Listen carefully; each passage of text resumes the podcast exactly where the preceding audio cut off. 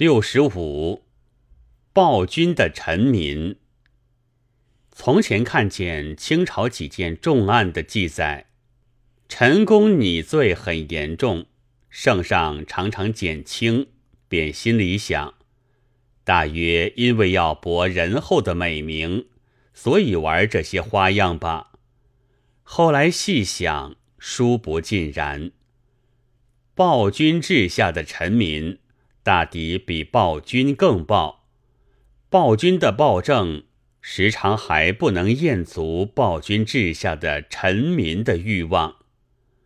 中国不要提了吧，在外国举一个例，小事件则如果戈里的剧本暗查使，众人都禁止他，娥皇却准开演；大事件则如巡抚想放耶稣。众人却要求将他钉上十字架。